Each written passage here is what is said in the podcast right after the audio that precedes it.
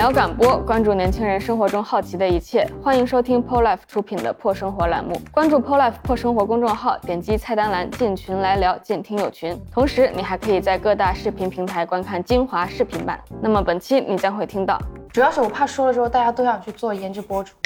还有一种是恰烂钱，没有恰的烂钱，只是你给品牌做的内容不够好。一开始的时候会很上头做这个东西，我会点进去然后拉黑。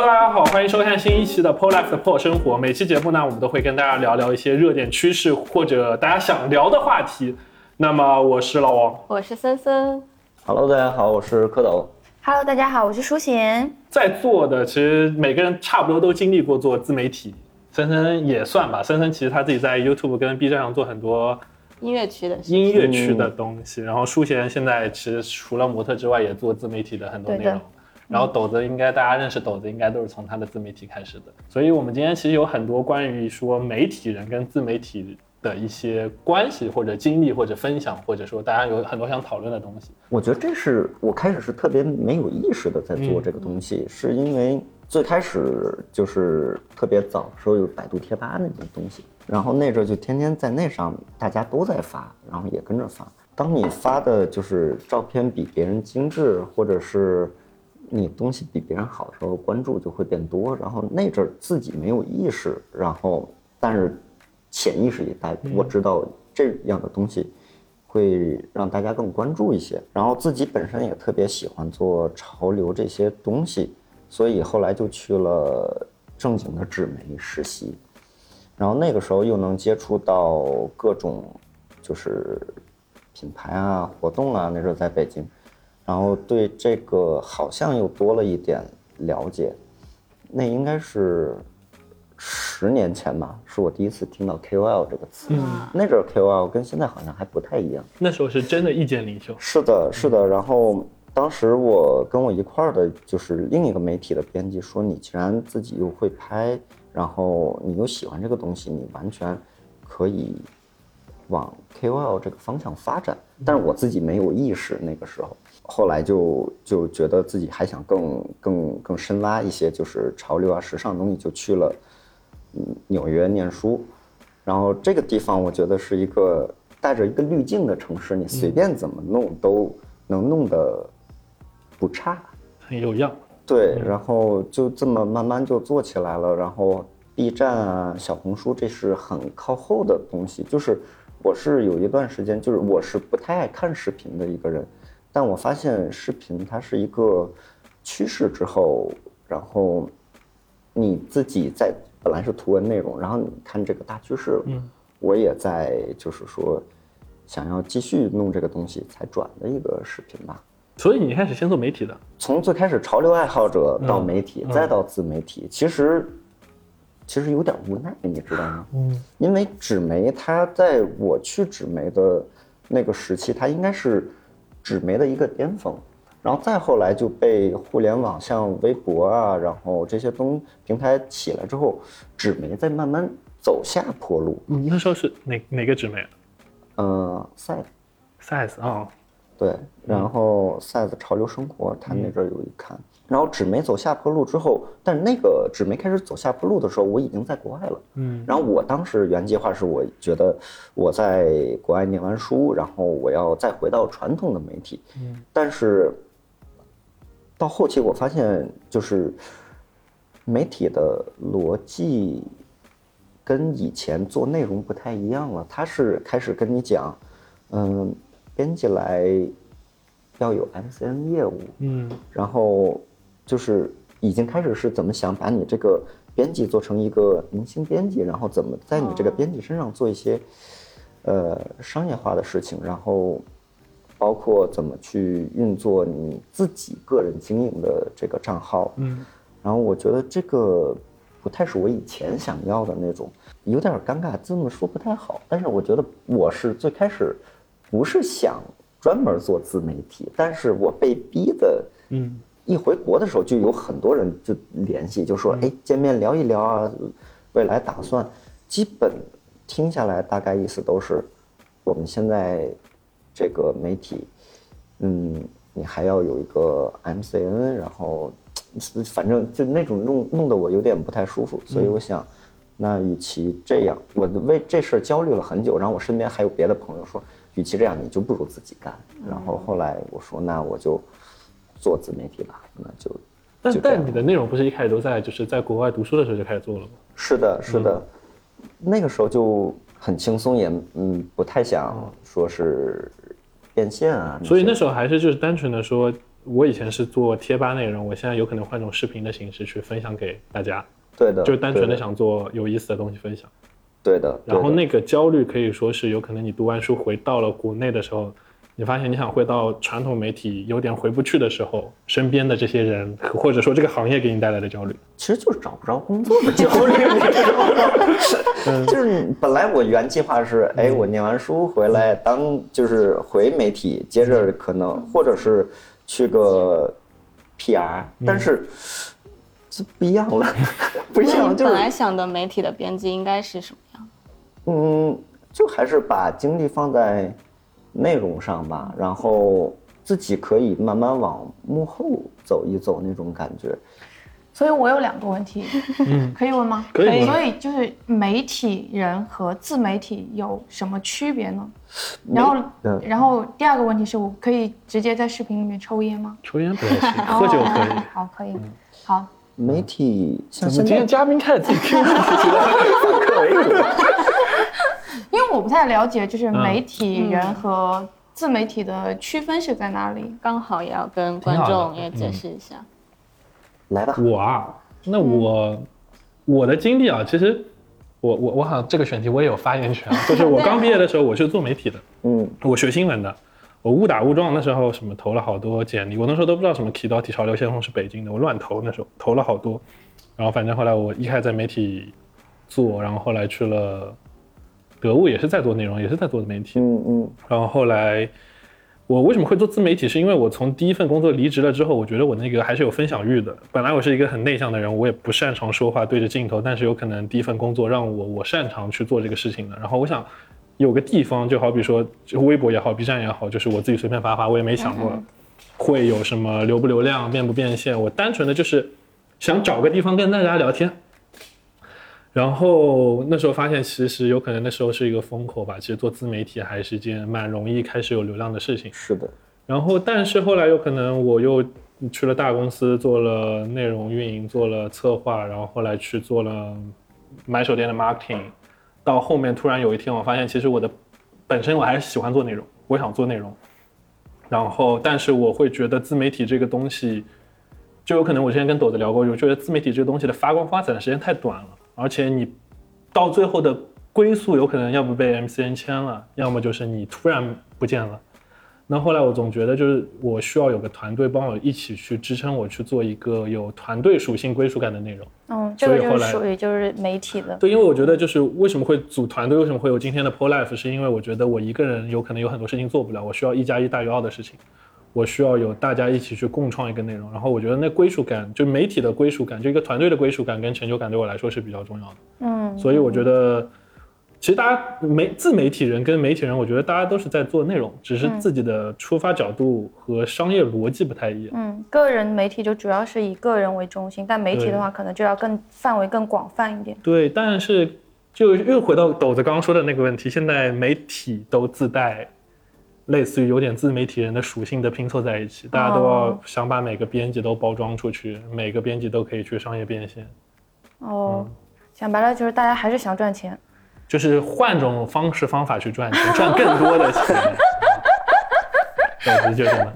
嗯，你我觉得媒体是应该是更客观的，然后嗯。自媒体它可以更主观，就是我对这个产品可以有个人的一个喜好在，嗯嗯嗯嗯，但是官方媒体其实不太好说这种话。对这也是为什么我觉得自媒体现在就是比比传统媒体更更吃香，是因为观众喜欢看有个性的东西。其实官媒是有点去个性化的，嗯我觉得这是最最大的区别吧。哦，对，因为像像传统媒体底下出来，比方说出几个明星编辑，大家看这几个编辑也是觉得编辑有个性，他们酷，然后关注媒体，同时又关注编辑本人这个样子吧。嗯对，我觉得就是媒体有可能有很多话不能说的那么主观，对的，对的。对，就要更客观一些的去对，但是越是这种客观的东西，有这么多媒体存在，没有什么差异化，其实我觉得就哦，没有什么特别之处了。森森觉得，你也在对吧？大的媒体公司待过，确确实，嗯。但我是，因为我大学读的也是传媒方向的专业嘛，但是虽然是很学术的领域，所以跟国内环境可能也不太一样，但我会觉得国内就是媒体它可以做的很传统，然后它可以稳步的一步一步走下去，然后你就在舒适区里面好好的上班就行了。但是现在的话，感觉媒体和自媒体都有在发生很大的变化，整个时代。那所以就是自媒体，就是因为我有这种疑惑，就是自媒体其实对我的生活的影响还蛮大的。比如，比如就是你有时候会有焦虑，但是你会看到，就这个比较细致化了吧？就是因为我是玩了一下自媒体，就比如说你看到那些点赞量，或者是多或者是少，会有多少会有带来焦虑感，或者是创造内容的时候也会产生焦虑感，且这种还蛮占的比分还蛮大的。嗯，就是我不知道，我先问斗子，你会很在意你那个什么播放量、完播率、嗯转换那些什么三连那些东西吗？我很不在意，但是我比较在意的是评论，嗯就是数流量数据这方面，我觉得给品牌看是比较重要。但我个人真正影响我心情的是评论，就是有一百个人在夸你，但如果有一个人是你不喜欢看的评论，他会变得格外刺眼。对，很刺眼。然后我这人心眼儿又小，就是 我能记很久，然后就是睡不着觉。那你会点进他的主页看看他是谁吗？我我会点进去，然后拉黑。对，因为我觉得这个东西就数据的东西，其实我一开始很困扰我的，因为我觉得对我们来说，就是有可能对 Pro Life 这个阶段来说，它就是一个看数据增长的时候。我对于品牌来说，我对于我们团队交代也说，就是因为大家对于这个做内容很看很摸不着，他的反馈只能看到这些评论、嗯嗯嗯，弹幕、数据，数据，那其实有很多时候我们会觉得这个内容做的我们其实很喜欢，特别好，但是反馈的数据看就是不怎么样。有时候我们觉得很一般的东西，它的反馈很好，但是我换种角度，就是有可能我从大的互联网公司出来了之后，其实我认可数据的严肃性，就是我觉得数据它是有一定导向，能告诉你这个视频为什么会被大众市场认可，或者说这个东西就不是大众的东西。所以我觉得我慢慢的转变是数据没有给我带来那么多的焦虑，我会正向的去看这个东西。但当然我也经经历过那个阶段，就是我记得我那时候很很刺眼的弹幕，我记得一开始读 Adidas 的 Boost，嗯嗯那时候不是 Boost 很火，那时候全全部媒体的搞球鞋的时候都是中底啊。那些东西，Flyknit 啊，鞋面啊，那天 Boost，我记得有一个开箱视频，我的弹幕里大概有一百一两百个人就在，有的帮我说话，嗯就 Boost 就是这么读的，有的人还把那个音标打出来，怎么，就很刺眼的。就是我一开始我还要跟他去怼，怎么怎么样，然后后来我就觉得删个弹幕没什么大不了的，到后面我就觉得其实我就接受了这一切，就是我觉得是有人黑在红也是红，网络上去指正，就有可能这个事情他说的真的是对的，但是你也能看到有很多恶意的评论或者怎么样。哦我觉得这个东西，在我眼里就是能让我成长。嗯，嗯，就是反正自己也算是能够接受这个事情了。就假如这个东西没人跟你互动，没人跟你去说这些话，其实也蛮无趣的。我会觉得，嗯嗯嗯，嗯，我要是看到这样情况，我应该还挺开心的，因为因为有两极分化他们在 pk 去看到底谁会赢就会觉得还挺开心 而且这样评论会越来越多越来越多。对啊就会看真的会很有意思有些人的评论。就虽然是可能是说没有说呃说的那么的好听或怎么样但是从数据上来说是对对对对对对。这个我们我记得我们很清楚我们那个我们发过一篇小红书就是在讨论死非不死这件事情嘛。啊，那期副驾奇谈，不是专门发过一篇 post，就图文的，就是一个讨论话题。我们那时候做的很像贴吧，就一个讨论话题，找了九张照片，然后下面给了两个观点。然后我记得那一篇东西大概点赞就三四百吧，小红书上，然后评论下面一千多条，下面都快打起来了，我感觉都要从屏幕里爬出来了。我能想象到，我能想象到。我想我们那时好精彩。那被封在家里，就单纯的讨论一下这个问题。嗯嗯然后下面那个打架打的，我好怕从屏幕里跳出来一个人，就指着你鼻子骂呢。那其实，呃，舒贤为什么一开始会想到做自媒体啊？我想一想，自媒体应该算是像微博这种，应该都算吧，就是最早的话，嗯对吧？一开始微博就是只是分享一些自己的生活和一些自己的照片，这种就只是当一个记录。就是最开始的时候玩自媒体的时候，然后后面的话就是慢慢的开始，比如说现在比较流行的小红书或者是抖音此类的，然后就开始加了一些工作的成分在里面。然后就会觉得，哎，那因为我是做平面模特的嘛，那么就会觉得，既然现在的市场已经是个性化和个人化这么明显的话，那我自己也来做试试看。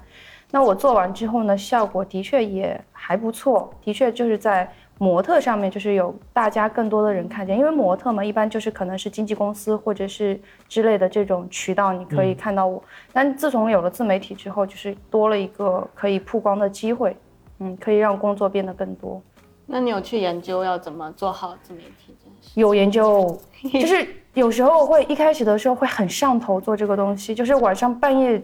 还在刷那个小红书上面，不是有很多人分享那种 如何让一个账户什么账号起什么，三天涨粉一千。哎，对对对，哇，这种这种那种标题真的很想点进去看一下，到底他是怎么做的。然后现在就会好一点，现在就不会去看这些了，就会觉得，哎，算了，差不多可以了，先做自己喜欢的事情吧。以前会有更有目的性一些，所以你是模特工作和自媒体账号都没有签公司，没有没有没有，都是现在目前都还是自己在做。嗯自己在做的就是也有想过想要签公司，但是，嗯，目前为止的话还没有谈到很合适的。但是自己来做的话，就是会，嗯，对接起来，对，很累很累，很累。如果后面有遇到合适的，应该还是会去考虑签一下公司这样子。所以大家都不是因为就是看中自媒体这个风口，然后开始做一个账号，都是因为本来都有在分享，然后顺其自然的哎对开始做一个商业的行为。那那我我想知道，就是你们音乐区，就是你做这个视频的初衷是什么？啊，我肯定也是分享啊，就是嗯上高中的时候开始上传一些演奏的视频，那时候就是没有自媒体的意识，就是交朋友，然后我练都练了，我想展示给大家看我这么厉害，所以我拍个视频。然后音乐区的变现其实很难，因为品牌也比较少，然后受众可能也比较小，再早就是再早几年都完全没有这个变现的概念，对是可能最早对对吧？所以有我那个账号开始做之后，有品牌来找我的时候，我还蛮惊讶，就啊，我这么点粉丝也 有人投我，因为这音乐区本来领域就小嘛，所以后面我也没有想过就是要把这个账号再继续做了，因为它可能顶峰就在那里了，然后我就开始求职，还是要找一份工作，对。那其实我们说到这个问题，就做自媒体这件事情啊，嗯，你们觉得就是你们做自媒体的时候，有给你们带来最大的收获是什么吗？我觉得学习，嗯就是像刚才说，我是其实不看视频，所以视频制作我是完全没概念。然后，但是我就摄影、图片方面，我觉得我还是很擅长的。然后能做视频也是觉得，我觉得既然都是视觉的东西，我应该上手会比较快一些吧。然后从决定做 B 站视频开始，然后就开始学习怎么去布光啊、收音啊，然后怎么让画面看起来更好看这些东西。我觉得整个过程下来，我最喜欢的部分就是能学到新的新的东西，这个是对我觉得最最最我我觉得有可能你大多数粉丝或者知道你的人，一开始都会觉得你是就是学导演或者影视这一块的。完全不是，我没有没有这方面的经验。嗯，因为我印象里很深的，就好比说那个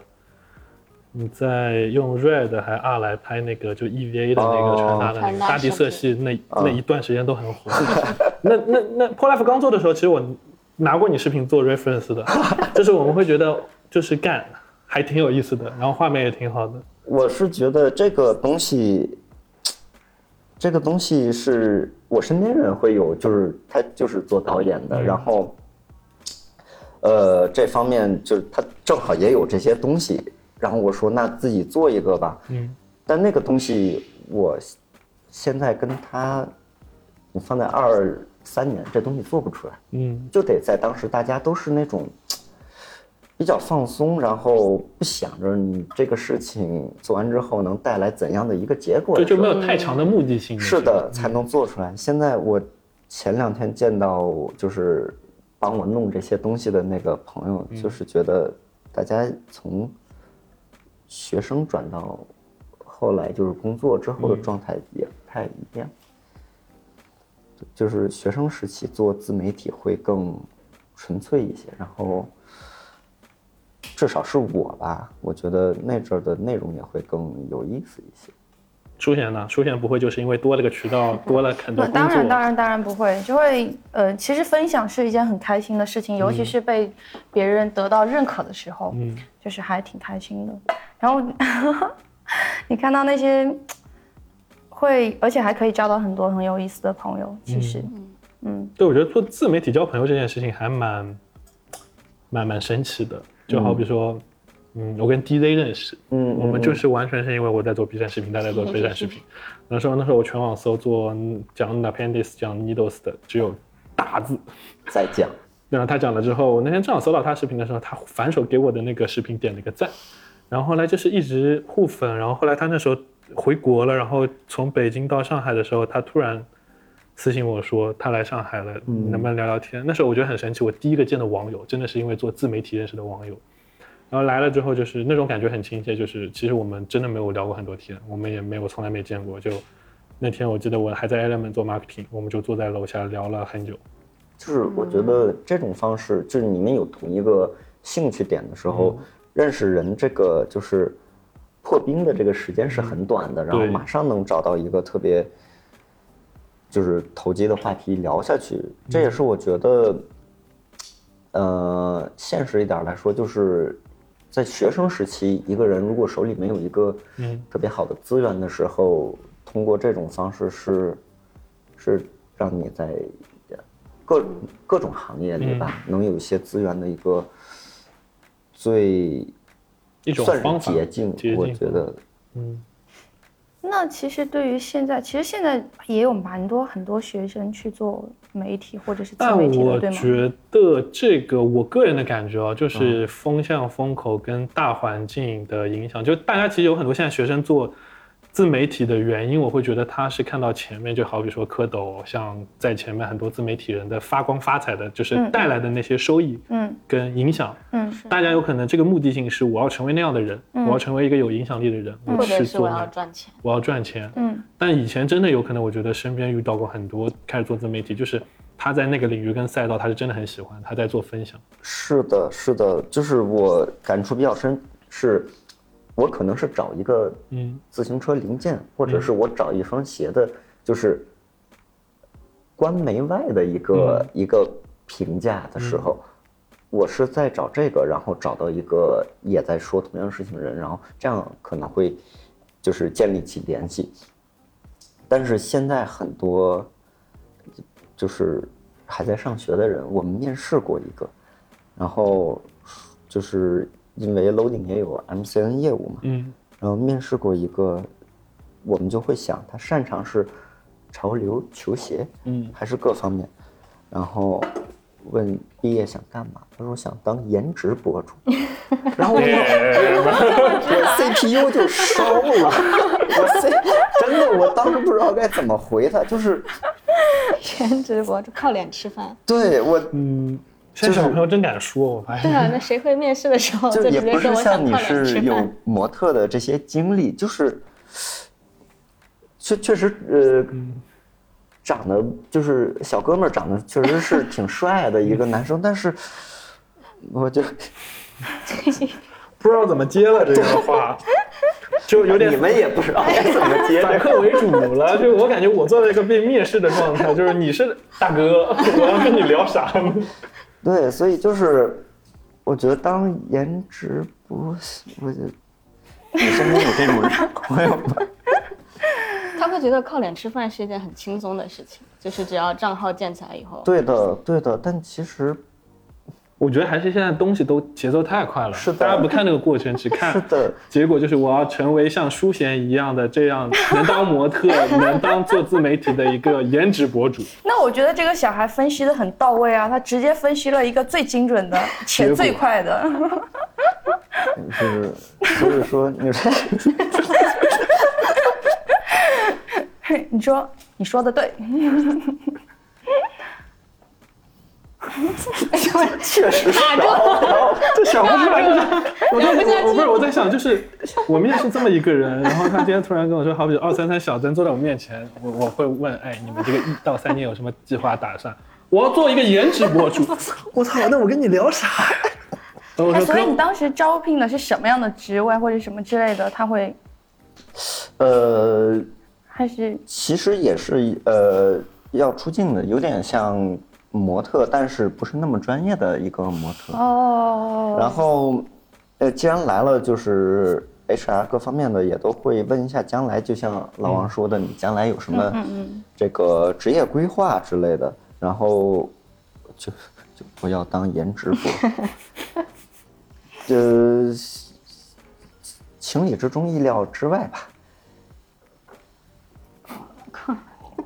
OK 吧，完了，我还沉浸在那个面试。推进一下，那那后来你怎么回答他的住了。然后回家等消息吧。没有，我是要找编辑嘛。嗯然后我说，那如果你在就是潮流各方面你了解不多的话，可能不太适合我们这边这个岗位。嗯那就是因为他面的也不是我们岗，只是把我叫过去说可以展开聊一聊。但是我觉得他是当时还是学生嘛，大嗯。大三大四的样子，就是我觉得它可以反映出就是很多当下一些嗯。就是学生年更年轻的一帮人的想法吧，我觉得是他们，我觉得那些年轻人比咱们其实更懂网络，对，然后他们理解的也很单纯。那但是这个是完全文零之外了，就。那那回归到一个问题啊，就好比说那个，其实你是从那个做编辑出国留学做自媒体回来做自媒体，一开始没有找到工作，然后后来什么契机开始说跟李哥他们一起做 loading，就等于是又做回媒体人了嘛？嗯。嗯。啊，其实像你说，就是我觉得自媒体，就是你要承认的是他的，因为太有个性，他的生命力肯定要比传统媒体要短，嗯而且一个人的能力是有限的，你需要就是一个 team 吧，嗯在一起，然后能更长远的，就是做这个东西做下去。然后那个时候也是，就是上海去年上海那阵儿封城，然后也挺焦虑的，然后天天几个我们几个就打视频聊怎么怎么办，正好有一个契机，然后我们说就组建这个 loading。书书写就是你，好比说你其实，我觉得你经历过还蛮长一段这个所谓的国内潮流文化的一个起起落落。就一开始你做模特，其实肯定会拍过很多运动品牌，拍过很多国内的品牌。啊，对，对，就是在你眼里，就好比说媒体这个机构，你会觉得媒体在你眼里是一个什么样的存在？传播，嗯，但你会觉得媒体就是一二三四年过去之后，它其实是有一个很大的变化的。嗯，看你是这个变化要具体到哪一个方向，因为我觉得其实媒体它本身的意义的存在还是在传播，只是在在于媒体传播的内容可能会根据当下所流行的在不同的变化，我觉得应该是这样子吧。你现在会看什么媒体吗？我现在 实话实说嘛，更多的是看如何三天吃好。不 不是不是不是，我现在看的，模板，我现在看的很小红书的标题究竟该怎么取？我一般现在现在看到最上头的就是那种霸道总裁爱上我的那种短视频，短视频我也会看。就是 就是就是你知道它没有营养，但是就是爽。就是那种非常没有没有营养，不需要过任何脑，但是它可以在你在一分钟之内让你的大脑无比的爽。我觉得这剧情怎么这么牛，太牛了，就会想要看这种。就，所以所以所以我也觉得，就本身呢，就从大环境讲，就是好比说我去年一年，我真的就好比说我们自己做视频，我从来不刷视频的，就是我打开 B 站，我看到那么多动态，我不会想去看长视频的，就是我也进入了一个开始去刷短视频的阶段了。然后其实我们那时候也在想过，我们要不要去转型去做一些短视频的事。然后其实我对我们自己的总结是，我们有点被这个时代淘汰了。就是我们在那个年代会觉得短视频都是 low 的、没有营养的、不好的，或者说它其实做起来很简单的。然后我们在坚持所谓我们自己坚持的东西，但是你回过头来会发现，其实是我们没有接受的很快，或者是我没有很新的变。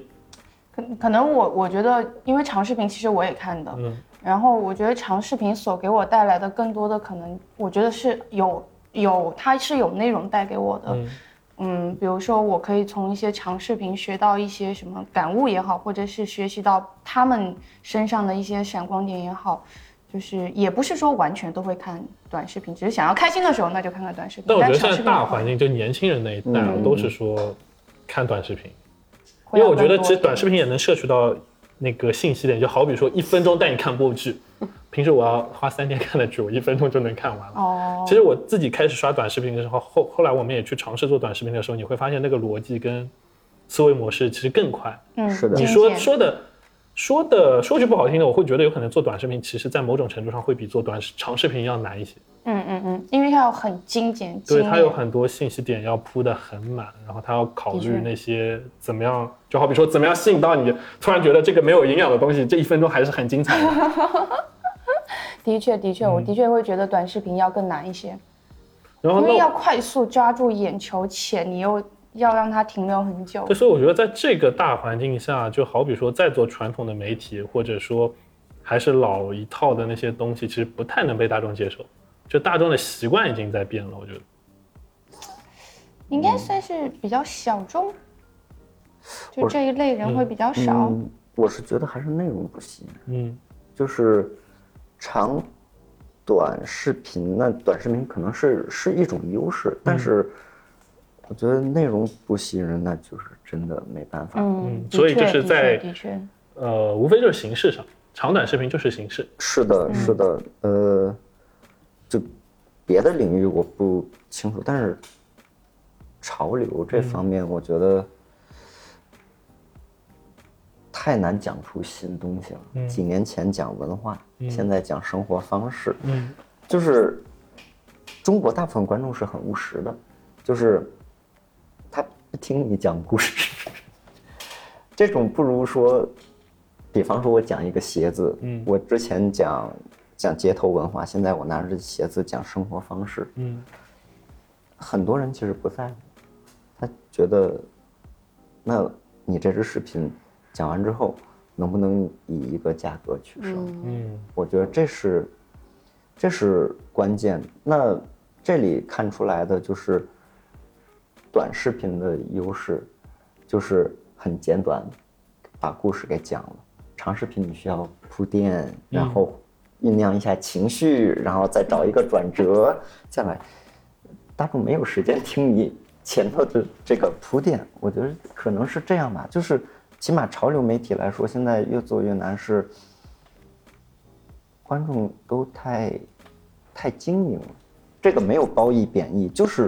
就是很聪明了。他们知道怎么从一个大池子里只要挑我我要的东西。对的，对的，而且现在算法又是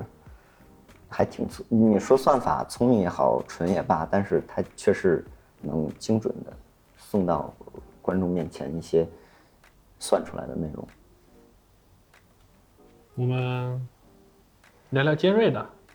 也不是尖锐的，就好奇，单纯好奇的点就是，大家在做自媒体的时候，呃，总归会经历过一些商业变现，或者说一些植入。就在这个过程当中，你们有遇到过什么印象深刻的？好比说恶劣的品牌也好，或者说有很多事情是自己不想做的之类的。想到什么？对，哇，我的隐形小耳朵竖起来了。嗯，我觉得应该是我的不专业吧。嗯，就是我，尤其是上学那个时候，我没有考虑变现。嗯，那你来的一个 case，我就会觉得对我来说可有可无，所以我态度也很差。表他们什么品牌？然后加上又有点很贬义，就是艺术家性格，就是我我是最狂的，你你你你得听我的这种，所以我觉得我在这方面吃过不少亏，吃过不少亏，而且不专业，呃，展开说说呢？这个有点模棱两可，吃亏是福嘛？哇，那我真希望这种福少吃。没有，就是就是很很不专业。那阵儿自己还要有自己的一些腔调，就是你不要加我微信，你跟我 email 联系。然后我所有所有那个社交网络都只留一个那个 email。但实际上的确留 email 回复消息会好一点，其实，其实我是你为什么觉得好？因为如果微信太多的工作的话，有时候跟生活连接的太紧密，会影响生活的质量。但是国内的工作环境就是很卷的。会用微信，哦，那你的工作是 email 多还是微信多？都有，但其实最终都是 email 转成了微信。是的，是的，这个就是问题。然后，当时我有一个那个给自己定了一个规矩，就是任何人你发我私信，我不回，就是就是你包括品牌什么的也好，包括我现在看那个，对吧？你小红书也只关注了一个人还是零个人？呃，对，就是只关注了我哥，就是我是有这种这种情节，对，就是不不是很好的情节。其实它让你就是，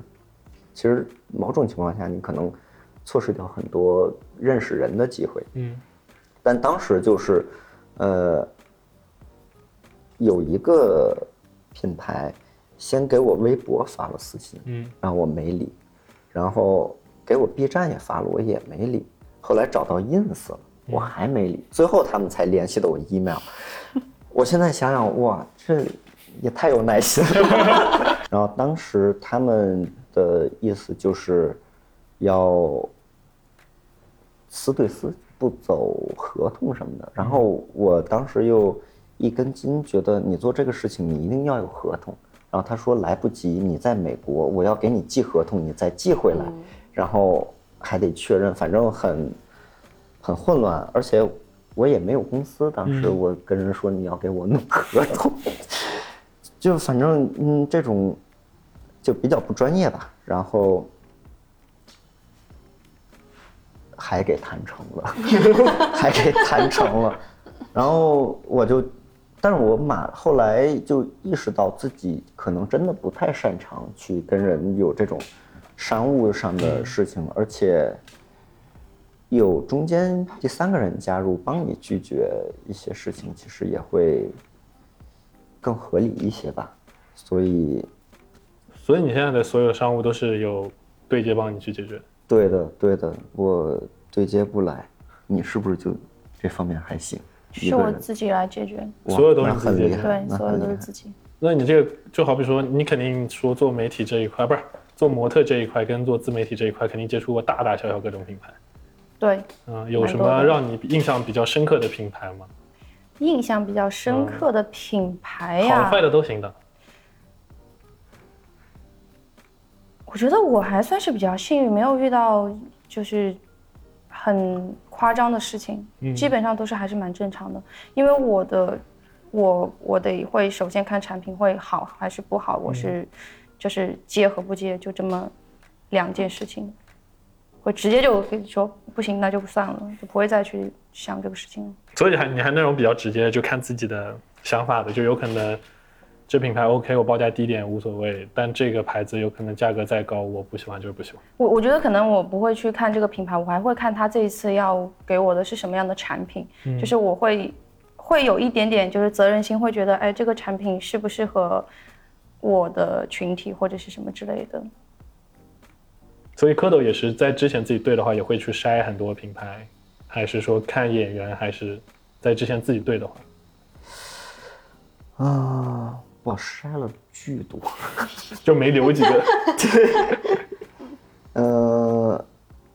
就像，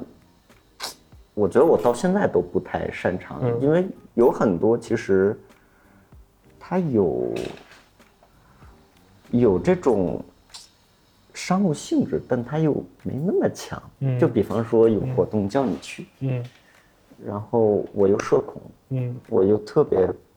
不爱去活动，嗯 这种就很尴尬。然后对方又特别有诚意的总叫你，然后怎么也不去，理由都应变了。不好意思。对对对，这种是让我比较为难的。我很就不太会拒绝人。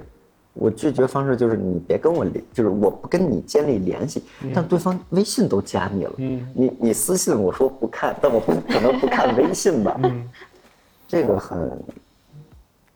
我到现在我觉得都是个比较难的事情。题外话，书贤那个 MBTI 是什么？INFP，你也是 IN 吧？对我是 INFP，然后有时候开心的话，应该算不算比较外向的时候，就可能变成一了。猴子呢？你有测过吗？我有测过，但是我忘了我就是，我就记得好像叫什么艺术家还是鉴赏家什么的一个人。E 还是 I 啊？不知道，应该也是 I 吧？肯定是，我觉得我觉得他看起来很像 I 啊，因为这四个都是 I 啊因为他说社恐，哇，哇。但我觉得数学还好吧人聚在一起了我是 I，我很我是 INFP A，我之前是 T，，A 和 T 什么意思啊？我不知道，我是 INTJ 啊。我是 INFJ，我就记得最后出来那个小人儿是黄色的。我我那小人什么建筑师吧？哦，但但我觉得在很多人眼里，做自媒体的人都是很性格开朗、开放你要。对着镜头侃侃而谈。但哇，我觉得镜头内跟镜头外，完全不一样。对对，我觉得很多人有可能不是很知道这个事情，或者说不太了解这个事情。能保持一致的人很厉害对对对，像那谁，我觉得就镜头内外就比比较一致。李哥，啊，他是比较李哥做自己，就是对的，对的。他很一致，然后有好有坏吧，有好有坏。他太有那种亲和力，所以后来陌生人嗯上来也会，嗯，可能没有分寸感的，就直接开一些玩笑吧。哦但是你要是这种像我这种的，大家可能也不会，就反正有点距离感，这种有好有坏。所以刚刚有聊到社交关系之类的，要做媒体或者自媒体，和大家维持关系，然后保持资源是一件很重要的事情。我觉得是，我现在觉得、呃、还行吧，嗯，现因为我现在的主要就不会想要去迎合市场去做一些内容，反而倒是就是可能就是随机的去发一些自己喜欢的，就觉得嗯、呃 OK，但是我之前很在意，对，但我觉得这个还是建立在就是我有一定的流量跟知名度的时候，我可以，就对我们现在阶段来说，我们有可能做 Pro Life 也是，就是我需要做到一个声量，我才能说不停的做自己喜欢的东西。假如我的逻辑是，我的底层逻辑是，我就只做我喜欢的东西开始，我觉得它就是一条死路。嗯嗯嗯，当然当然当然当然，因为其实还是最终还是会想要，最终的你还是会想要去传播给大家更多。特别在上海、北上广就一线城市，我觉得，因为我也跟很多品牌，跟一些就好比说我们最近拍的《七夫家奇谈》的一个女生，其实我们也聊，就是我觉得大家也都知道一个事，就很在意所谓的品牌资源，或者说这些公关资源，其实它品牌维度不会特别看你的内容到底是怎么样，你的流量到底怎么样。假如我跟你有个很好的建立的一个联系，我方方面面第一时间都会想到你，就是这个感觉，所以我会觉得卷吧，就上海真的就是卷。哇真的，的确，但反过来想的话，是不是这会让变，就是你要做网红或者做 KOL 变成一件相对来说门槛比较低的事情？因为很多人会觉得现在人人都做自媒体，我要变成网红是很简单一件事，我就拍啊，然后运营，然后开始找资源，就可以变成网红。我觉得算是吧。我觉得现在其实所有的工作里面，自媒体的门槛是最低的，因为你只要有一部可以拍摄的手机就可以。呃，内容也没有什么局限性，搞笑的任何都可以，我觉得算的。嗯，但是做好很难，对因，为像刚才你说那些，我觉得他其实在公司里都是有专门人去在做的。嗯嗯，自己一个人就是好的自媒体，他肯定得要一个团队去去做这个东西，一个人的精力太有限了。太有限了。那像嗯，你们就是对于自媒体会有呃目的性吗？因为我做一开始做个人自媒体的时候，目的性超强的。呃，我经历过有目的性的阶段，我会觉得那个东西是我一个，就是我在一定有一定粉丝基基量的时候，我觉得它是能给我带来一些零花钱的。我那时候的感觉是，但我一开始从来没觉得这个能成为一份让我养家糊口的职业。嗯嗯嗯嗯嗯，反正就是坐着玩儿。呃，就是做着玩的同时，我能偶尔接接一些软植入，我觉得还 OK 的。一是我有产品，二是我还能赚个钱。那时候我会觉得还还不错。但是到了现在这个阶段，对我来说，自媒体就好比发发小红书，我更愿意的是真的在分享我自己想分享的生活碎片。就好比我现在很喜欢拍很碎片的短视频的 Plog Vlog，就它没有任何营养价值，只是我在给自我总结我最近干了什么。有可能我反过来过一两个月啊、一年，我会记得我在那个时间段我做了什么事情。记录。对，但我不会很在意这个东西的数据，因为我觉得，呃，无非点赞的都是要么身边的这些好朋友，要么就是很粘心的那帮粉丝，然后偶尔有的这种短视频也会爆，其实爆的我毫无道理，我也毫但我觉得还是有价值的，嗯，有记录的价值。所以其实我觉得就是因为我曾经是一个很偏激、很、很、很、很、很、很愤青的一个阶段，就是我会觉得我要做这件事，我一定要跟大家做的不一样。我会看到市面上有很多，我觉得啊，好比他在混资源，他在混口饭吃或者怎么样，其实他没有在做很什么样的内容，我会觉得那样的东西我很厌恶，包括媒体也是。但是我觉得现在的环境就是。真的是方方面面什么都有，什么样的东西都有。但我现在的感觉是我没有那么强的个性和敌意再去对着你了，更多的是做好我自己分内的就好了。嗯嗯嗯好圆滑呀！现在就是就是就是对我来说，我我很很很烦的一个点就是曾经有可能比较觉得自己是个事情。个性很事情很很棱角的东西，在很多方面，它就是随着你的年纪，它就是你不得不让自己圆滑起来。对的，对的，我我觉得这个应该，如果说是用圆滑，不如说就是其实让自己更能更舒适。那 PO Life 类就是你自己的账号跟 PO Life 账号肯定还是不一样的。我自己账号现在就是在分享我的日常，它没有我没有很强的目的性。有可能我有一个账号签了 MCN，但是那个账号我想的很明确，它就是能赚钱就好了。只是我其实妥协的目的是，我是那还是工作上面。对，我觉得就是各方面妥协，就有可能本来自己我说的还算是比较委婉。嗯斗子现在还是很跟 PR 对着干吧。我不我很迎合，不是有，主要是我真的特别开心，我能有一个还挺靠谱的一个人帮我去对这些事情太，羡慕了。因为其实很难，很对难，，这件事很情超难。嗯，然后，如果说内容层面做自媒体内容层面，其实我现在最羡慕的状态就是我哥的状态。嗯，他就只是今天，他对自己那个账号完全没有规划。如果我不逼着他说，你那个拍点视频，咱们可以一起做。他他他不会做这些，他只有说，哎，我今天可能买到了一个新的镜头，他为了测试镜头拍了一一堆。那其实你哥现在状态有没有可能像你那时候出国那个状态，就是在分享自己想分享的东西？对，就很纯完全粹，凭喜好。对对，这种状态是我特别喜欢的，因为像从最开始做就是学生的时候做吧，我把学生跟工作当成节点，那个时候做是很纯粹的，我想分享。然后工作之后，就是他有点那种你要营业的感觉，嗯，所以到后来很长一段时间，我没有什么分享欲，就是觉得自己讲的东西分享喜欢吗？喜欢，但是可能跟我接触这些东西时间太久了也有关系，初中到现在嗯太久，然后这些东西其实又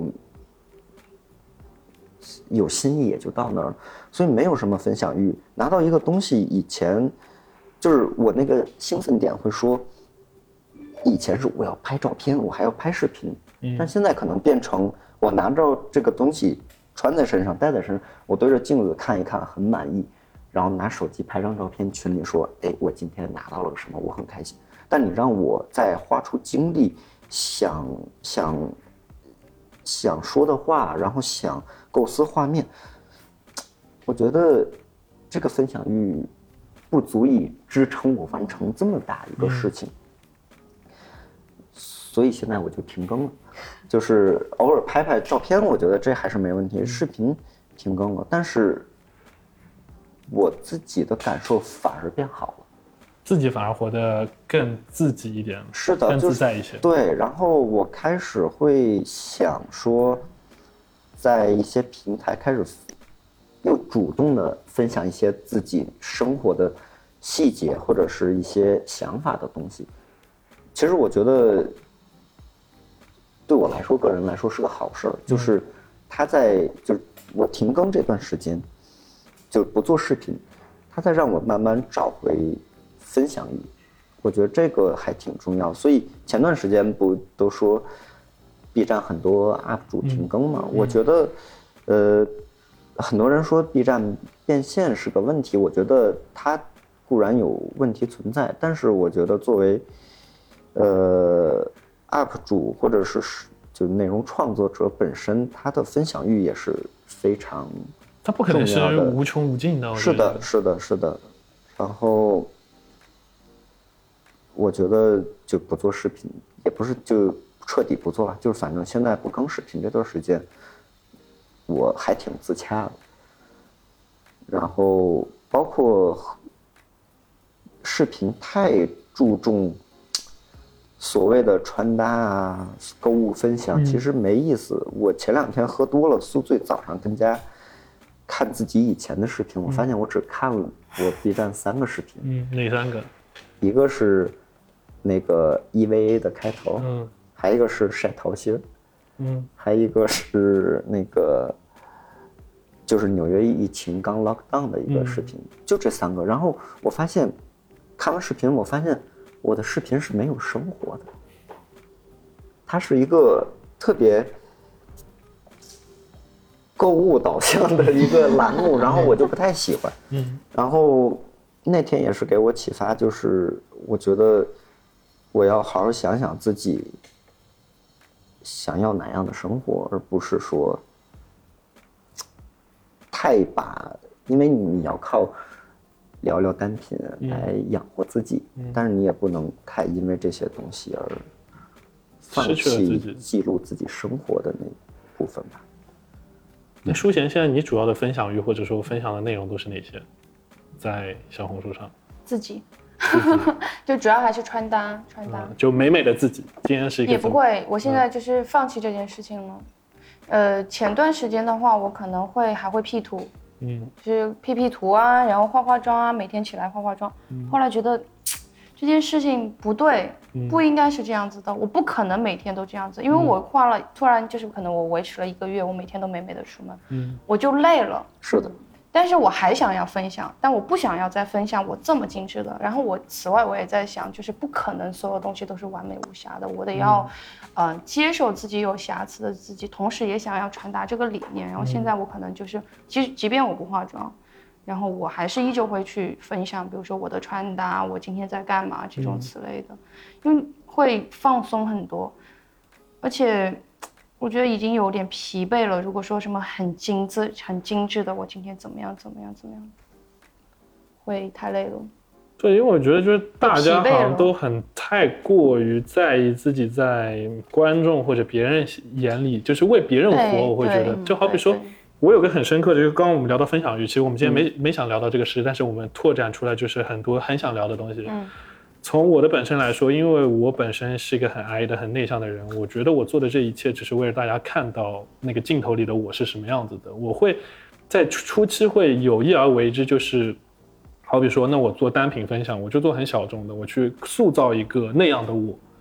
但是后来我也会发现，就好比说，除了发视频之外，会发图片。我觉得有很多时时候之前发的东西就很漫无目的。就好比说，大家今天在发一个酒图的很有 vibe、很氛围的图，哎，OK，这个东西我也有，我能发。但发的那个目的性在哪里？其实，在那个阶段我自己都不知道的。就好比说，大家都在做这个事情，我做这个事情。哎，对对对对，就是我也有这个阶段，就是大家一定要把头截的大大的，我也把头截的大大的，就是说这样子人家会点击会更好或者什么之类的。对，然后后来我会发现，就好比说，有很多时候你发的那个东西，就是它很很装逼，很做作，那个东西不是你很本我的自己。哎，但是事实上，我觉得其实那样子是好的，就很多人还是很乐意去看那种内容的。嗯，但是我对我我会知道，大家有时候是乐意看那样的东西，就很精致，你很刻意安排出来。但是我会觉得，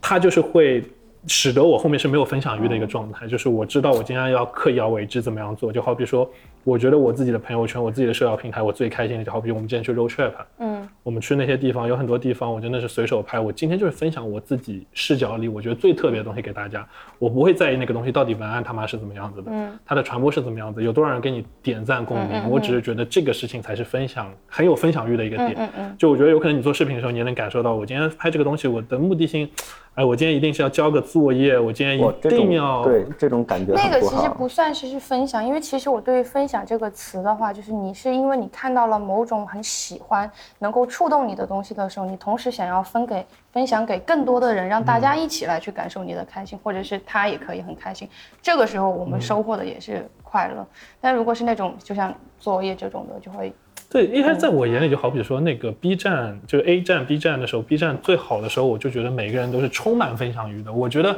我能在网络世界上看到的每一个人，都是一是他自己有个性的，二他是有很强的分享欲的。我是能隔着屏幕，就是我感觉我在跟你聊天沟通的那个状态。但我觉得这个东西就是被趋势被后面的一波一波后浪往前推，推到那个岸边的时候，就是。所有东西今天是一个为了很强的目的性，而不是说为了很强的分享欲去做这件事情。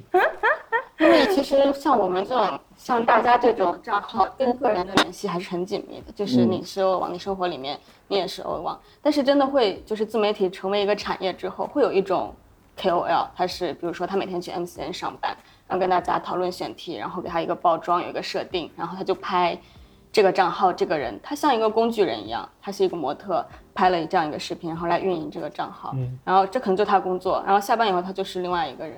完全不是像我们这种有自己的分享欲啊。我想的是，如果说这个人是可以接受他这个工作的，其实是蛮好的一件事情。他其实跟别的工作没有区别，他就是一份打工赚钱的工作。其实就就是无论是自媒体，只是说看自己的选择性。如果说自媒体只是想要分享自己喜欢的，而不是为了利益赚钱，那就是另外一回事。但是如果你是想为了赚钱而去做这个，那只是一份工作，就也要就是你要把这两件事情要非常的纯粹化的话，其实就还好。但经常会让我觉得可能会不舒服的地方是，有可能我会这两者一直在舍取，我到底要哪一个的时候会起冲突。是的，这很难，就是你对对对不可能。因为可其实完我那是因为我的心态可能有在变化，就可能嗯哎这段时间我想做做自己，那这段时间我可能觉得哎我想要去赚点钱这样子，就会有这种哎，那你们有没有经历过某个阶段，好比说做自媒体或者媒体的时候，我就觉得，哎，他们做的东西好好 low 啊，好差啊，或者说就是让你觉得很不爽，或者说为什么大家一起一直一起都在做内容，他做这样的东西，会有这种感觉吗？嗯，我一般都会比较佩服这种人。你说哪种？就是呃，觉得这个人做东西不行，但是为什么还挺火？嗯，这种感觉。都会有啦，就是有时候我的感觉是他在做一个非常没有价值的内容，傻的事情看起来或者说没有什么意义。嗯那你怀疑的是这个人，还是这整个环境市场？我曾经会对我曾经很偏激，我就就很直白的，我对于我很不喜欢什么样的媒体，我很不喜欢什么样的自媒体人。但是后来我也是好磨平棱角了，就是后来发现就是 你要把每件事情想的目的性很纯粹。有的人就好比刚刚书燕说的，有的人我今天做自媒体，我只是为了工作，他当一份工作，我所有的目的就是为了商业变现。那他能把这件事做好了，我觉得也是能力。啊对啊他好，嗯，就是我们在做很多事情的时候，我现在一个点就是我们今天做什么事的目的性是什么就好了。我今天就是分享生活，那我数据再烂也好，我觉得我都能接受。只要我今天就是奔着一个数据跟变现去，那我把这个事情做好。但我觉得曾经有可能年轻的时候的自己就是模棱两可，两者横跳，什么都想要，或者在那个非常年轻懵懂的时候就觉得老子天下无敌，就那个状态。嗯嗯。这个真是要命的一个心态。对啊，但是那段时间会很爽啊，就会你觉得哇，我超厉害，那时候分享欲爆棚啊！就是我今天把我最牛逼，我觉得最好的东西分享出来，我就是一是我自己很牛逼，二就是我在某种程度上我在 diss 你的那种感觉。是的，是的。我觉得如果是这样子，就是如果你可以长时间，我觉得这个能不能算是用装装呃，这个不知道能不能说，会不会被逼掉啊？装逼这件事情，如果你能一直把这个逼装好，我觉得是一件非常牛的事情。但是可能。这个还挺难的一件事情，你要有一定的资本 去做这件事情，就是得要，这这资本嘛，我觉得应该算是要非常强大的内心和内心支撑，你得要一直去做一个，对吧？还比较厉害。就是后来会觉得所有事情都开始就是看不惯的，后来会觉得它很合理。对他，我觉得存在即合理。他假如能在这个圈子吃饭或者怎么样，我觉得都是合理的事情。对啊，对啊，对。我早早先就是我特别不喜欢做优衣库内容的人。嗯，对啊，我我就是早先我不太喜欢那个什么平替评价那一挂的东西。嗯，是我对的，对的。那这个我得，我感觉我得要站出来替他们说一下话。就是没有没有没有，只是说这样平衡一点嘛。因为平替的话，就是对于学生类目的，其实。对于他们那些非常精准的去做内容的那些人，嗯，他会给那些学生去分享他们可以用到的东西。优衣库的是什么？我很好奇。就是什么几百块钱搞多少穿搭，然后什么夏季什么最值得穿的什么平价 T，各种选题。哦。对，因为优衣库它不光单价便宜，然后它也有各种那个折扣季。会比较便宜，所以优衣库基本是平替的代名词。我是不喜欢把优衣库当成平替的代名词这种感觉，就是优衣库并不代表廉价，对，它可以有自己的那个个性的东西，品牌的价值。主要其实那讨厌的点，其实还不是在于优衣库这个事情，而是在于他们使用了这些词汇来去吸引。说的再直白一点，就是讨厌有一些人做的选题吧。我觉得 我的感觉，我的 感觉，说的够直白，就是就是，对我就觉得，嗯，有点过分是吧？就他的导向不是在我的价值观里面的，就他的那个导向有可能是在我的世界观里不太能认可和接受的一件事情。但是我觉得存在是合理的，就好比我是觉得在每一个领域做内容，都会出现这样的东西。好比说我们今天在做时尚潮流。明天我们去做汽车看车评那些就是很低的很高的，再或者我们之前聊过的做露营的，就是有很很 low 但是很便宜，但是确实能解决很多家庭需求的。嗯嗯。那我觉得在每个圈层它存在即合理，只是你的世界观到底是怎么样的？你的世界观会不会因为外在的因素而改变？或者我觉得是是看讲这个东西的，就是。穿优衣库不代表这个人穷，嗯，你戴劳力士也不代表这个人有钱，嗯，但是，一般，就是部分媒体、自媒体会说，我就是为了便宜，图便宜，然后那个薅优衣库羊毛，嗯，然后怎么怎么体现品味，然后我要戴劳力士，我觉得这个方向是。不对的，但话又说回来，大众其实要这个东西，嗯，这就是自媒体能这么主观的聊一件事情，嗯，你要传统一个纸媒放优衣库那个就是平，哇，那品牌就着了。因为媒体在做内容，他是会想自己的受众，他会给自己观众带标签。对，我今天针对的就是，呃，比较资金比较有限的可能学生党啊，那我可以用平替来吸引他们。是很快捷、很有针对性的一个，但我觉得还挺嗯挺不好的。其实这种导向，就是因为其实有蛮多的创作者，就是我认为啊，就是有一些创作者的这些标题或者是这些话题的导向，嗯，引得大家好像就比如说什么自由什么之类的，好像这种就是好的。嗯，我觉得这种是嗯，我会觉得有点不负责任。对，那我总结一下，就是我们其实我大家觉得不好的东西，有可能就是那个价值观，或者说他今天是为了一个标题党，为了流量，在一个输出不是那么正确的对内容的选题。对对的对的对就是对，就是其实就是它的内容是不负责的，对于大众。对，我觉得就是现在很多年轻人有可能是没有更多的思考的一个过程，他会直接看那个结果的导向。就好比说，今天所有人说要做数字游民，然后很多大学生有可能刚毕业的时候就觉得我向往自由，我向往生活，哎，我应该就去做数字游民。对对对，但他没有考虑到，这些人有可能是前期的社会生活的积淀，到这个阶段他可以去做数字游民，是。就是不负责。对就是有很多人在做内容的时候不对是那么对对，就非常的不负责然后甚至有一些是胡编乱造，明明是呃没有的事情，他们也会乱说啊什么之类。我觉得这种实在是太不负责了。那像这种其实是价值观输出上面的不负责，还有一种是掐烂钱，在接广告或者什么啊。那如果是这样子，这个我还倒觉得还好。我我现在我现在没没有掐的烂钱，只是你给品牌做的内容不够好。嗯你嗯，故事讲满了都是好故事，没有烂钱。不是，就是你说挣钱，我觉得这是等会品牌来给你滴滴你了。不是你你人人得活着，你、嗯。你要说恰烂钱，这个我觉得不骗就行，不骗。你别说，哎，我那个是一个网红，我有号召力，大家给我众筹点儿，你别这样，我这哎，我想这这试试。这是真烂钱，一个人给我一块钱，对，哇，这这这也是真烂钱。但你要说你卖，呃，讲产品，你别那个产品是那种又抄袭那种，我觉得那是产品的问题。嗯，嗯、我现在是觉得那我我我我觉得现在听“掐烂钱”这个词听不太到了，我感觉前两年蛮多的。我觉得掐烂钱最多的一段时间是出现在就是刚刚抖的说的，就好比说国内有很多呃自主品牌在那个淘宝红利非常好的时候，在做疯狂收割它用户的时候，他在做投广推呃推广投放的时候找的这些博主，嗯嗯，那时候嗯掐烂钱，好比说我明知道这个东西就是很打板、很抄袭，几乎是一模一样的东西之类的，我也要接了这个厂商的钱，然后把这个东西输出给我的用户，说它是好的。我觉得那个东西在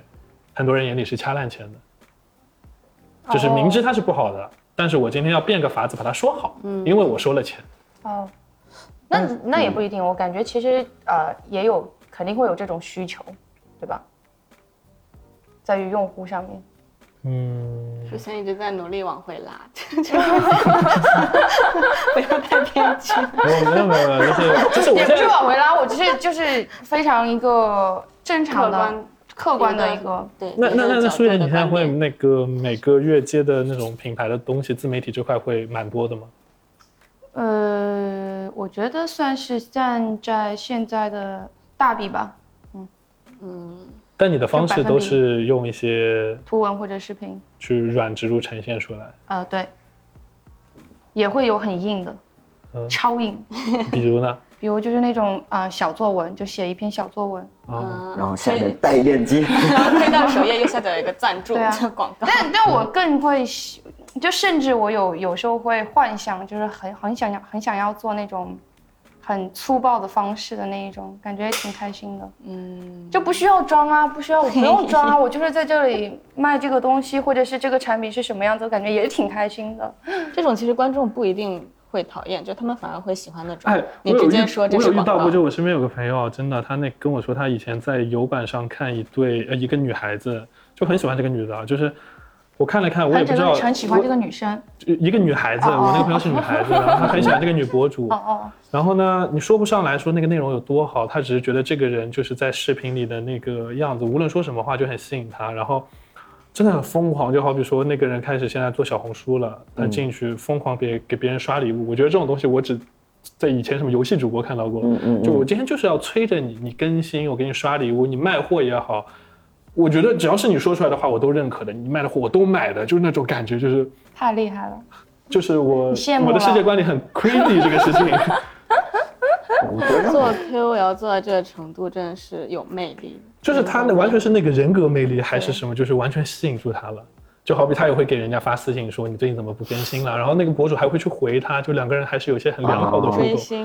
但这个博主又是还体量还蛮大的，就他跟我说这个事情的时候，我还打开了那个是不是后面有一。整个商业帝国呀？就就我就是好比说，我现在也在想一些所所谓的那个博主去带货啊，去做变现这些事情当中的一个什么底层逻辑到底怎么样？我觉得有很多东西我自己看不透，也解释不透。我觉得商业和底层逻辑，就是我觉得有很，嗯，反正就好比说我这个女性朋友告诉我这件事的时候，我怎么分析都没搞明白她为什么会这么喜欢这个博主的原因。哦，现在不特流行情绪价值，啊，不是所以情绪价值真的蛮重要的，这个事。对，说回那个你说就是掐烂钱，嗯。我是觉得能掐烂钱，是因为博主对自己的定位不够清晰。嗯。如果你是一个天天，呃，讲就是单价比较低的，然后你接了一个，嗯。也不是对自己定位不清晰，是对自己观众定位不清晰，就会有这个问题。就是如果观众都是平常是看这些的，然后你讲一个也比较便宜的，其实也说得通。但如果你天天是，大家受不了掐烂钱，是觉得你平常吃贵的、用贵的，然后你给我们分享的是便宜的。嗯，我觉得他们这是一个心理不平衡吧，就就好比说那个大家都在看斗子讲白山的时候，突然有一个打板白山的非常平价的牌子找到斗子做推广，然后那我觉得你的粉丝肯定会炸了。对的，对的，我觉得就类似这种这种情况，就是你不能你自己吃好的用好的，然后你你给观众吃屎，不能这么说，就是这个描述就是又当是在在又分享的时候又嗯又什么又什么良心嗯对对对，我觉得这是最关键的问题，就是，呃，他们还是希望看见一个更真诚的人去分享自己喜欢的，所以对，那这个事情其实说得通，就好比说，我说的那个女性朋友，她看的女性博主就是很真实的在分享，她没有很多给人那种很落差感，或者说你平时怎么样，现在怎么样，她就是那么一个人设。对的对的，所以说可以就是真诚最最重要吧，我觉得。真诚真的是必杀技吗？哇，我觉得某种情况 限限定的，就是很多事情是看的，不是说嗯。那舒贤现在就是自媒体模特这一块的收入是方便透露的吗？哎呀就就说个占比，自媒体跟模模特，就是加在一起吗？还是什么就是占比？就好比说，我我举个例子啊，我的收入这个月我模特，我一般来说我平均收入模特占百分之七十，自媒体占百分之三十，就好比这样。嗯嗯，假如你想说那个数字告诉大家的话，也可以的。嗯，那还是不用说了，就是差不多，可能要占模特的话，可能现在的占比是在百分之六十吧，嗯嗯自媒体的话可能是百分之四十。嗯，主要是我怕说了之后大家都想去做颜值博主。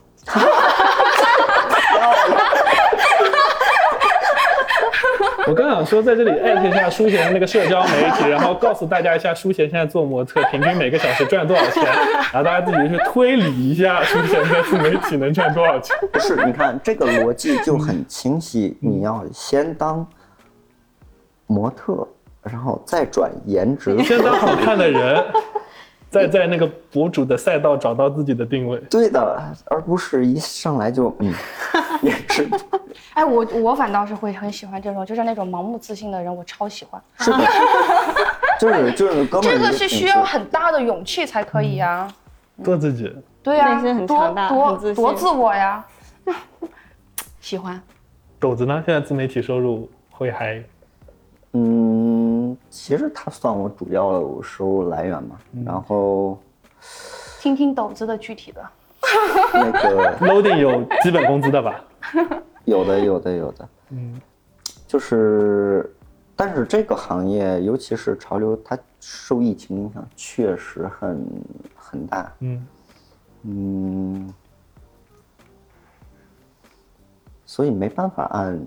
你刚才说什么月占比吧，就每每个月每个季度的占比，就好比说我的死工资是百分之四十，我的自媒体收入是百分之六十。哦，那我觉得死工资百分之二十吧，很低，很低，嗯，就是大部分还是靠自媒体来。那所以你现在就是嗯接、接品牌的就自媒体这部分会接的很多吗？还是就是还是说有一个你和商务的筛选去看？肯定肯定得有筛选，就是像刚才说的，你不能自己用好的，然后 对吧？嗯，所以还是就是我觉得东西做的，但是我现在标准降很低，以前我是绝对我要给你们呈现一个最完美的，就像他刚说的那种，但是我发现你人不能是那个十全十美。对，的，而且。是有瑕疵的。对，然后我会在这个，嗯就是这么说品牌不太好吧，没没事的，没有品牌自己会往上自己套自己是那一类的，但我会把这个稍微 嗯，降低一降点低一点，然后，嗯，对，降低一点成就是这样，你不可能，嗯、你成天的说 VSM，然后你也让你观众也跟着一块儿买这不实际的。嗯，然后那我觉得可以有一些性价比更高的东西，那有合适的，我觉得也那什么。对，就其实你还是有替在关注你的那些人去负责的去做这件事情。是的，我觉得这个就，嗯，就挺好。对这个你还就是还是说大家会对自己的读者跟观众有一个责任心，对，就是至少嗯是你自己能过自己那一关的东西才会输出给读者的。对的，对的，对的。那现在其实做媒体的状态跟就好比你们现在在做 loading 这个媒体嗯，跟之前完全自己做自媒体的时候状态或者说节奏或者说带来的东西会有什么不同吗？嗯，断更也不需要太有压力，因为你那个账号能出现。嗯，对，我觉得就是，嗯，就是这个，让我压力能小很多，而且，嗯，有 loading 在，你会觉得你真的在干一件事情。嗯因为做自媒体，尤其像自己一个人做啊，然后又没有团队这种，哇，这个自律是一般人做不到的，我觉得是。然后你有这么一个事儿在，我觉得是它是它是在限制着你，然后 push 你去你要完成。嗯，那还是说责任感了。对的，就是尤其像我这种没什么责任心的人，就是他需要你，任何人都是你需要有一个规矩去束缚你，你才能就是慢慢往前走这种。那你你你会有遇到什么粉丝给你留言说，哎，你怎么现在不更新了？我总有总有嗯总有，但是我希望我能自洽一些吧，就是我自己希望我能舒服一些，这样你如果有一天我又更视频了，我觉得在镜头面前呈现出来样子，起码也是我满意的。嗯，其实我没更视频时，但是我是有录的，嗯我所有 footage 都在硬盘里，就是剪了也没发出来，就是我觉得不太满意。嗯，非常有责任心了。呃，就是也懒得加字幕吧。那毕竟你可以直接传视频让观众给你加字幕啊。哇，那太太辛苦观众了。说不定他们乐此不疲呢。现在不是每天都在 P 徐徐志胜的照片吗？那你会就是我们再聊聊，就好比说那个现在做媒体，刚刚也说，其实媒体现在很多都带 MCN 属性，想推很多明星编辑出来，嗯，包括嗯像其实 Nori 现在也在拍很多短视频，其实大家都在想让自己的媒体产出那么几个有 IP 或者有个性的人。嗯，那你会觉得媒体这个行业越来越卷，它有可能不是以本身的内容导向为主，它会不会媒体更难做了，或者说有没有一天有可能说自媒体就完全取代了媒体这个存在？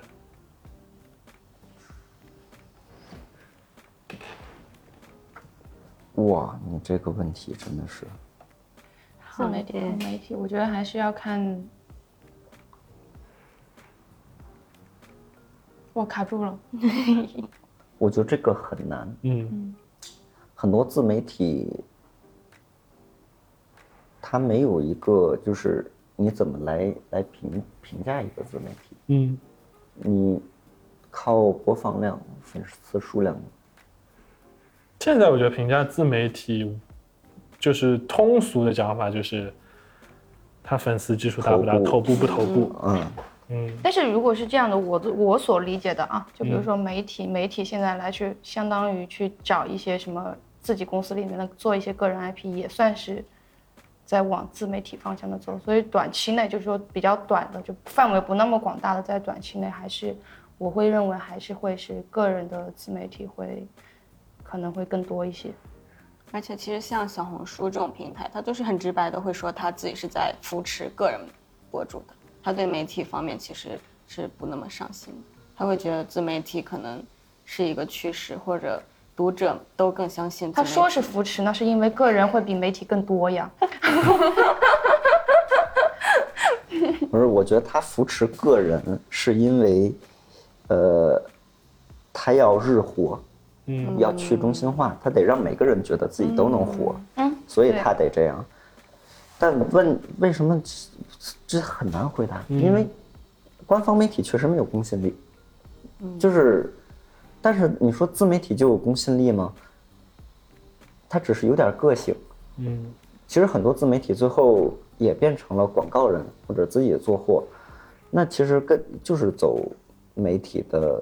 老路嘛。不是说自媒体取代媒体，而是说当下环境是需要媒体还是自媒体的事。就是还是说根据市场所需吧，好比说现在更大的价值的存在，或者说投放的导向，还是说更多的个人，对的，不像前五年吧，有可能还是一个媒体那个时候媒体当道的年代。一手遮天。对吧？一手遮天。那我觉得现在好比说经历了这个非常特殊的三年之后，其实我觉得品牌、公关公司、咨询公司其实都不傻，大家还是会考虑那个投入产出比自媒体会更好一些。中国还是卷，我觉得希望多才卷，嗯就是很多人都可以在这个媒体自媒体的事儿里，就是小赚一笔吧。嗯我觉得就是有这种机会，不光是 KOL，现在 KOL 就那天谁说的？赛文说、KOL 是最没有个性的，现在的 KOL 没有个性。嗯然后然后赛文自己其实也算是一个 KOL，对的，就是你说，就是很多品牌他们在消费过 KOL 之后，他们会找 KOC，对，那是一步更下。我觉得下 KOL、行的一个 KOC 就像都是一种名词，而是大家赋予了它是一个好东西还是一个不好的东西而已。就是对吧就是品牌只是在找宣发的一个替代品吧。我觉得从品牌层面上来讲，就他一直在找寻一个就是能帮我品牌提高声量和知名度的工具人。嗯，他今天叫 KOC 也好，明天叫 KOA 也好，后天他叫 D 也好，嗯对他只，是一个名词。那事实上，如果我是不是可以这样理解？就比如说，我们一开始前面说做内容要不要做自己，还是不做自己这件事情，但事实上其实全部都是人家商业需要的。呃这个应该是一步棋啊、对啊，我们其实也就是他们的一个需要的一个棋子。但是 你不商业化，就永远不会有这问题。哦对，，假如因为像斗子的哥哥那样，我觉得那你哥哥是已经财富自由了吗？没有吧？我觉得自洽吧，应该是，哦，就是嗯能他能能接受，对嗯，他觉得挺舒服的。对对对，嗯，我觉得就是所有的东西还是跟大环境是相关的，嗯就好比你刚刚说到那个商业不商业的事情，能不能保证做自己？那好比说，我觉得在很多国外，就是像油管的算法，它完全能靠一个你一直火了，持续有播放量，你跟平台去分钱。对就好比说，国外没有那么多所谓的软植入、硬植入，更多的是本期节目有什么什么品牌 sponsor 赞助。其实我觉得就是国情、环境不一样，导致了呃整个传媒行业它是不停的卷、不停的变化，就有可能搞不好说。现在再多报点负面，什么自媒体人都不行不行不行，过个三五年，媒体又是一个非常看上去有公信力的存在，又有可能了。所以我觉得这一切都是在变的，但是还是说，我觉得做就是我的角度做媒体做自媒体也好，让我一时能收获到很多朋友资源，或者说明白自己到底在当下这个阶段想做什么样的事情，我的目的性到底是为了什么。所以我觉得，无论做自媒体人、做媒体人也好，就是你自己的心里的秤在哪里，你自己想做什么样的事情，你今天到底要不要负责你的观众跟读者？你今天还是说我今天就是为了我的财富自由？每个人有每个人的目的性，每个人有每个人的想法跟观念，所以我觉得你左右不了别人，把自己想做的事情那个东西做好就好了。所以我觉得这是我的观点，嗯我以为是结语 没有，只是我的观点。但是我觉得，就是你说到，就是国外的可能说媒体的会跟国内的环境有有什么差异化？我觉得，我觉得可能或者跟商业相关啊。我说跟商业相关，我觉得在我的理解里面，可能是没有什么太多的差异化。然后唯一的差异化，可能只是在针对于内容的创作上面，可能会有一点偏差这样子。嗯，嗯，就国外就是不卷，那你咋知道呢？就是因为我身边有有有一就在国外的那帮，他们是不是不着急赚钱呀？不是就是像我刚才说，因为国外饱和了，机会不多的。哦，就就是国内，我觉得最大问题就是，不是问题吧，这是好事儿，就是可能性太多。对，可能性太多了。然后你像日本饱和成那样，日本年轻人能算出来自己一辈子就赚多少钱最多。嗯。然后美国也是那种就非常 chill 的那种状态。我之前把我的刊例发给我美国的同学，嗯，然后他们是美国的品牌，然后就惊掉了，就是他们是惊惊讶这个报价高还是？对，就是就是，他们是没有概念的，因为美国有亚马逊那样的电商，但没有像淘淘宝这宝样、拼多多还有小红书这些这样的东西存在。就是我觉得国外它有好有坏，它纯粹一点，然后不卷，你活的可能会自洽，但是你的机会也少。是不是说感觉自媒体的头部赚的特别多，然后下面的人很难很难挤上来？以后可能之后又会有新的形式出来。我其实，我感觉在什么搞毕设的论文，这是我觉得，我觉得就是市场会变的，就好比说 B 站现在取消了播放量，然后取而代之的是每个用户看这个视频的时长的总和。我觉得那中国都这么卷，中国其实一方面的卷是好比说厂厂与厂厂厂商之间的卷，就好比说小红书跟 B 站卷，B 站要跟 A 站卷，那我觉得这个卷是从上至下的卷。所以它肯定会不停的去变的。你好比说今天还是在很头部的，无论是明星 KOL、网红 KOC，它都会因为一些事情，它有可能今天就戛然而止，突然消失了，都都会变。在我眼里，就是我也不觉得，就好比现在你只要足够有钱，背后的资本足够强大，你说你现在半路再杀出一个什么自媒体人，你把他送到头部，我觉得无非就是钱跟资源的问题。就是如果说做自媒体，那除非是下一个又蹦出来一个全新的平台，嗯，你像抖音、B 站、微博，那就是微博火过的人，他在 B 站跟小红书什么的，可能就没有那么大的一个一个声量。就是比方说像最早擅长做纸媒的编辑，嗯，那一辈子都是在幕后，很少到台前的这种。那他其实对于互联网上这种要做视频、图文出镜这些就很不擅长，嗯，那只适合文字就就显得有点招架不住了，我觉得。主要看他有没有办法转变形式来去发展他自己身上的优点，对对对，对吧？出钱还有什么问题吗？就是对于我们今天这个大家在聊那个自媒体人也好，媒体也好，Whole Life 接下来一到三年的规划，有点好奇，嗯，我一直觉得 Pro Life 是一个我最后的一个在坚持的一个地方，就是我觉得我前端很多东西已经是坚持不了做自己了。那 Pro Life，我是因为本身还是渴望做内容，就是做自己觉得牛逼的好的内容去认识、结交你这些读者，我觉得跟读者在一起是一个非常开心的事情。我会觉得，因为 p o Life 有可能我今天认识了你们两个，我们拍破生活，然后包括我们前十二期的副驾奇谈当中有我认识的，有我不认识的，但我觉得都是我很有意思、很同频，就是大家坐在那边，就像我跟达子一样，就是我们能瞬间拉近关系，就是我觉得我们是同频的。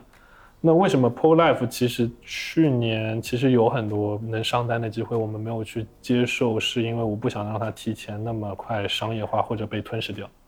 我记得我们去年我做的最爽的一件事就是我们接了 Sport，